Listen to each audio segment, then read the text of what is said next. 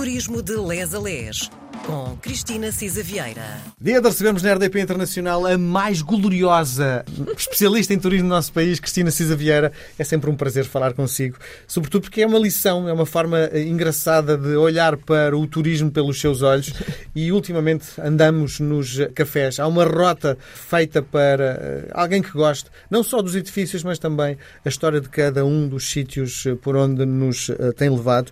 E hoje vamos aterrar nos, nos arquipélagos, não é? É isso mesmo. E com agradecimento à Ana Rita Bentes, que ajuda a montar esta visita guiada e muito também o que se vai aprendendo, porque uh, depois do pretexto dela levantar uns quantos, eu fui estudar mais e, de facto, e como gosto muito de histórias, os, os, cafés eh, têm muitas Além de eu ser muito golosa também, portanto, gostava de experimentar muitas das doçarias que Sim. recomendamos aqui. Agora imagino fazer esta rota, 38 cafés todos num dia, são 38 cafés. É um... Não, porque chegar às ilhas já é, mas pelo menos os 36 de norte a sul, não, era impossível, impossível. Sim. Mas é um bom pretexto. Quer dizer, e é sempre algo que nós dizemos, ah, já, em vez de irmos só ver um monumento ou uma catedral, é que isto também são catedrais, também são pontos culturais Sim. de referência em todas as cidades do mundo. Ir a um café, não é? E de facto, aqui temos a vantagem de ter esta rota já pré-classificada com os indispensáveis. Sim, é? e com a história toda. E hoje vamos entrar num café com história, aliás, todos eles, não é? Todos eles, com algumas incursões. Já Sim. fizemos ali Sim. uma perninha uh, no Vavá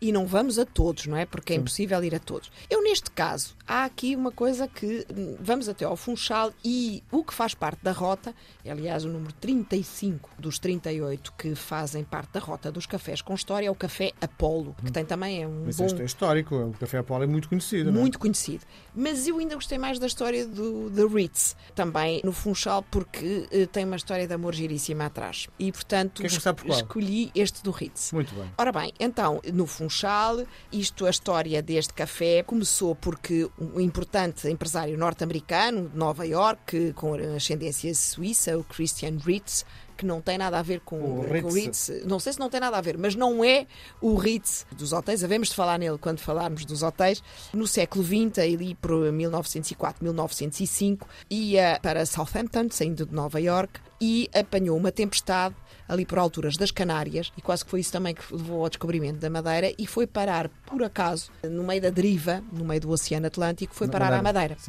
E, portanto, ficou. Primeiro tem esta história engraçada, a ser por acaso que, o Christian Ritz chegou ali e de facto adorou a, a ilha e eh, logo ali entre os tempos que lá parou foi visitar o Cabo de São Vicente e uh, encontrou uma rapariga, uma Clara, ele não falava uma palavra de português, note e imaginemos que naquela altura, ali 1905, 1906, ninguém falava também inglês.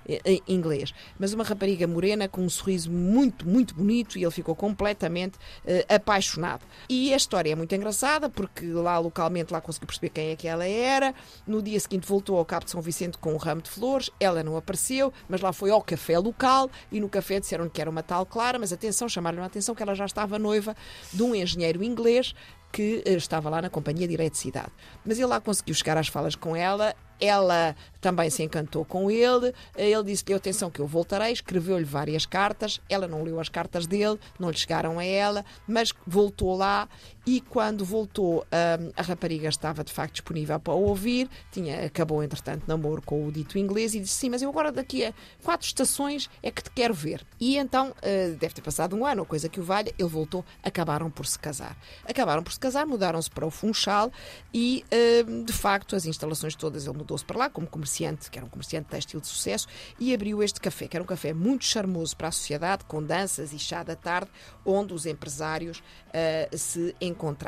Depois de vários anos, o Christian e a Clara deixaram a Madeira, porque tinham assuntos familiares e negócios em Nova Iorque e, em Filadélfia, e o Ritz entre continuar a ser café da alta sociedade, um stand de vendas para automóvel, a sede da ACIF, durante dezenas de anos deixou de existir. Deixou de existir como ponto de encontro da sociedade. Entretanto, naquele espaço e num prédio vizinho, uh, houve um incêndio uh, e, finalmente, eh, já no século XXI, em 2010, 2011, reabriu então esse espaço e foi totalmente restaurados aqueles azulejos espetaculares eh, que contam a vida da cidade e que, de facto, isto é um café que rasga ali a, Avenida Arriaga e que é muito bonito, conta realmente a história, tem um grande espelho dourado e ornamentado que viajou desde o castelo de Cardiff até ao Ritz na Madeira. Portanto, esta história de amor e a história porque como é que um americano com ascendência suíça fixou-se mesmo na Madeira. Imaginemos que no, nos idos de 1900 não era fácil. E pronto, daqui eh, já não temos tempo para muito mais, a não ser para dar um salto até ao café, um dos cafés mais conhecidos do mundo, mesmo do mundo, que é o Peter Café Sport na Horta, certo? Sim. Lá vamos nós. Ora bem, isto tem também uma história daquelas hum, fortuitas. Havia um bazar de artesanato no, no Largo do Infante que se dedicava ao comércio de produtos uh, locais. Era um senhor chamado um er, Ernesto Azevedo e vendia bordados, rendas, chapéus, cestos de palhas, uh, flores, sei lá, pronto. E, ora, acontece que este senhor era um bom artesão e vendia, e um bom, era um bazar, mais do que isso, não era só um artesão, era receptáculo de muitos dos outros produtos de artesanato. Ele eh, participou inclusive na Exposição Industrial de Lisboa em 1888 e ganhou uma medalha de ouro e diploma, portanto, vindo lá eh, da Horta. Ora bem, ele, entretanto, adquiriu, hum, na mudança do século, este senhor mudou-se, mudou de, de sítio e foi para um edifício que chamou-lhe primeiro Azorian House, onde continuava com o comércio de artesanato, mas também a vender bebidas. E este estabelecimento agora chama-se o Peter. Está muito perto do Porto e, portanto, este senhor José Azevedo, depois o filho do dito uh, senhor Ernesto, começou, e o neto, a ajudar no Café Sport, enquanto trabalhava num navio inglês da Marinha Real Britânica. Este edifício estava ancorado desde 1939 ali na Horta, porque tinha sido atingido por uma bomba de profundidade, e perguntaram o rapaz se, em vez de chamar José, se podia ser Peter. Olha, és o Peter. E o José Azevedo, de facto, começou a usar aquele nome. Em 1944, o Peter acabou por abandonar o posto no tal navio e começou a trabalhar a tempo inteiro no Café Sport para ajudar o pai, o dito Henrique Azevedo, porque começaram a chegar, em plena guerra, um grande afluxo de navios com náufragos, com feridos, com doentes, com pessoas à procura de abrigo e ele tornou-se de facto um ponto de abrigo, um ponto de referência para todos os que passavam pela horta e ele prestava ajuda a todos os que precisassem, independentemente Os no fundo. exato, das nacionalidades, credos e crença. E no final dos anos mais 50. é gin, não é? Ora bem, no final dos anos 50 começou outro tipo de visitantes, que eram os eh, barcos à vela de recreio, e portanto criaram-se realmente laços muito grandes com estes aventureiros, eh, e hoje é reconhecido mundialmente entre viajantes e, e.